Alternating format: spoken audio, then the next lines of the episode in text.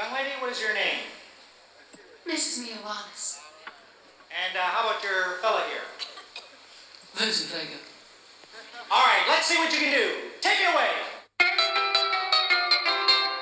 It was a teenage wedding and the old folks wished him well. You could see that Pierre did truly love the mademoiselle. ¿Qué tienen en común cineastas como Quentin Tarantino, Wong Kar-wai, David Cronenberg, David Lynch y la actriz Jennifer Esposito?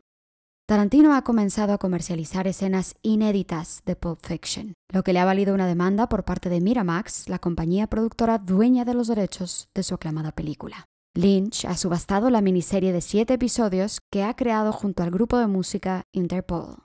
Jennifer Esposito debuta como directora con su largometraje Fresh Kills, financiado por criptomoneda y que pertenecerá de manera exclusiva a su comprador. También Wong Kar-wai ha publicado escenas inéditas, en su caso de In the Mood for Love, subastadas en Sotheby's por más de 486 mil euros. Y finalmente, una subasta por el cortometraje de Cronenberg, titulado La muerte de David Cronenberg, se cerró en casi 90 mil euros. Todas estas piezas vendidas como NFTs. Una locura. Pero, ¿qué es un NFT? Ahora se habla de que la venta hasta por millones de dólares de estos objetos digitales podría convertirse muy pronto en una fuente importante de financiación para la industria cinematográfica.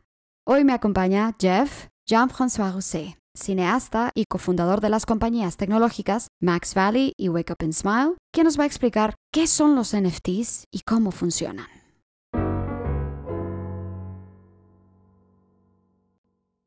Bienvenido Jeff, un placer tenerte por aquí. Bueno, cuéntanos, ¿qué es un NFT? Hola, Grana, ¿qué tal? Un placer. Muchas gracias. Pues mira, un NFT básicamente es lo que está en la boca de todos ahora mismo. Su definición es Non-Fungible Token, que sería la traducción pues como un token digital único y repetible. Y básicamente es un certificado digital que acredita que el archivo en cuestión, X, es original, verdadero y que pertenece a esta persona en concreto. Básicamente es un puñado de unos y ceros, pero rastreables, con el que se puede comerciar y que está basado en la tecnología blockchain. Bueno, esto de unos y ceros me suena un poco como Matrix, ¿no? O sea, es tal cual un código muy específico, ¿no? Básicamente, si al final cualquier foto, cualquier música, cualquier imagen, cualquier documento, fórmula científica, cuando pasa a modo ordenador, se convierte en un puño de, de, unos y ceros y ahí es donde el blockchain puede intervenir y decir, oye, voy a hacer que esta foto es la original, la primera, y te pertenece porque tú la has comprado. Entonces, una manera de decir, oye, pues esta obra digital, su dueño es este señor y la compró por tanto, y luego por muchas copias y pegas que hagas, el original es este. Apela un poco también al sentido de la propiedad, ¿no? De, tener algo que es tuyo uh -huh. y que si tú lo quieres mostrar, lo muestras, si no, es algo exclusivo, ¿no? Cuando tú compras un Picasso, por ejemplo, que no es el caso de mucha gente, pero cuando compras un Picasso, tienes una casa de certificación que te dice, este es un Picasso original. Good evening, ladies and gentlemen, and a very warm welcome to Sotheby's. Tú sabes que solamente hay este, ¿no? ¿Cómo se crea un NFT? Pues básicamente necesitas un ordenador, necesitas una cuenta un sistema que te permite generar NFTs, ¿vale? Y, y, luego un sitio donde lo puedes exponer, ¿no? Porque cada vez incluso están haciendo el concepto de galerías de NFT, ¿no? Donde tú vas y te compras arte NFT de personas que han creado y que han dicho, oye, aquí hay una copia original, es esta, y cuesta tantos miles de, euros o de dólares, ¿no? Y luego metes ese código a un vídeo, una imagen, una película, una canción, un código informático, por ejemplo, el código del, del primer tweet que Twitter lanzó ya se ha vendido por millones de dólares como NFT. Entonces podemos hablar de cosas muy conceptuales o cosas muy visuales, ¿no? En cuanto a la industria cinematográfica, ¿cómo está revolucionando esta nueva tecnología? Más que revolucionar la, in la, industria del cine, lo que está haciendo es revolucionar la industria del merchandising y de la especulación relacionada con el cine. Habrás oído hablar, por ejemplo, del escándalo que se ha montado entre Miramax y Quentin Tarantino Sí. sobre unas escenas inéditas de Pulp Fiction que Tarantino las ha sacado como NFT a la venta, ¿no? Entonces Miramax se ha levantado, que es la productora que tiene los derechos de la película, diciendo, oye, eh, no me parece normal porque aquí hay derechos de autor. Entonces, bueno, ahora está en una pelea. Everybody be cool, this is a robbery! Any of you fucking pricks I'll every motherfucking last one of you!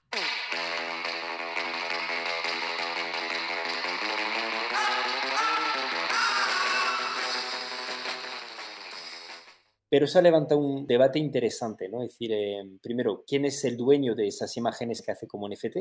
Y luego, ¿cómo se está posicionando la industria del cine frente al NFT, ¿no? Y básicamente, lo que vamos a ver dentro de poco es, al igual que tú puedes comprar el sombrero original de Indiana Jones en una subasta de atrezo de películas, o la chaqueta que lleva el personaje de Star Wars y la compras por miles de euros en subasta, pues vas a poder comprar archivos digitales de, esas películas. Por ejemplo, voy a comprar una animación de esta película de animación que me encanta y esa animación en 3D me va a pertenecer porque la habrá vendido el estudio. O podré comprar esa nave de esta película, esa nave espacial, porque me gusta el diseño y tal, y es un diseño original que ahora yo he comprado esa pieza de arte digital.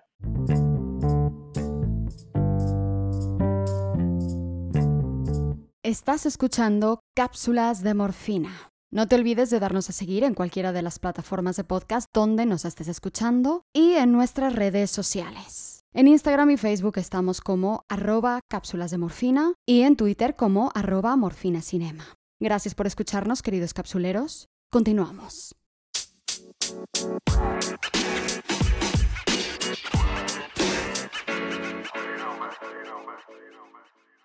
Unos podrían ser dueños de parte de películas, ¿no? O sea, de un minuto de cada película y tener una película muchos dueños. Claro, se abre ese debate también, decir, oye, ¿y qué pasa si mañana financias tu película con tecnología NFT? Decir, oye, pues mira, yo mi película la voy a financiar en una especie de Kickstarter del NFT, en el que cada minuto lo voy a vender a 10 mil dólares. Tú sabes que del minuto 34 al 35 de la película, ese minuto te pertenece. Entonces, ¿qué haces tú con ese minuto que te pertenece? Porque ahí al final es como, vale, genial, tengo un minuto de la película X, pero ¿qué hago yo con él? Pues o es que te encanta esa película y a nivel emocional tienes un link con esa obra, lo cual pues te da igual porque es tu pasión. Otra cosa es no, tú eres un especulador y vas a, digamos, mañana vender ese trozo de película al mayor postor, ¿no? Entonces, es muy interesante lo que está pasando porque pues como en cada revolución digital hay un hormigueo muy interesante. Sí, normalmente el merchandising y los productos suceden al estreno, ¿no? O sea, se estrena la película y después viene todo, efectivamente, la chaqueta de tal, la nave no sé qué, pero se habla de crear un fandom, digamos, una afición a partir de un NFT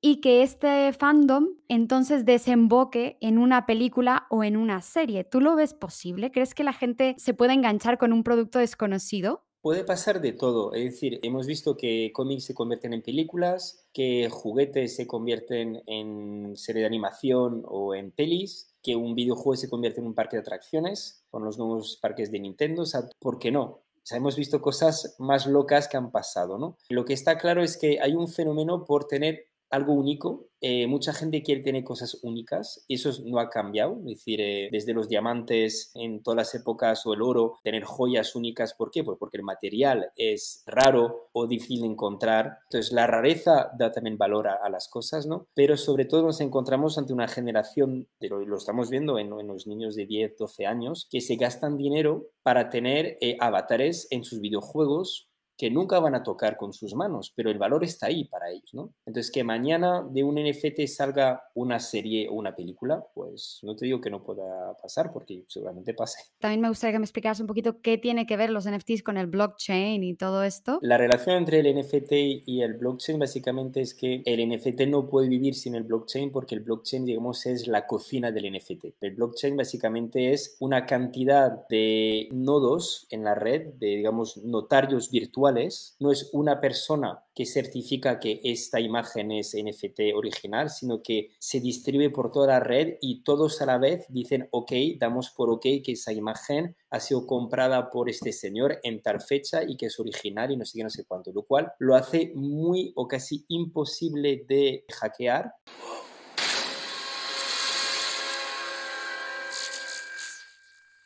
Porque no es una persona que da la orden, son cientos y miles de nodos a la vez en Internet que juntos dan el OK. Te puede certificar una imagen, como certificar una transacción económica, una firma, una autorización médica, o sea, en el futuro lo que estamos es ante un sistema muy difícil de hackear porque para hackear eso tenías que tener controlar un montón de nodos por todo el mundo a la vez, eso es imposible. Y a partir del momento que uno no da respuesta correcta con los demás, entonces se anula el proceso. Y el NFT básicamente es un sello digital que se basa en esa tecnología blockchain. ¿Tú crees que los NFTs, toda esta nueva tecnología ha llegado para quedarse o es una burbuja que en algún momento tiene que explotar por las cantidades que maneja de dinero? Va a haber mucha tontería que se va a certificar a precios absolutamente locos.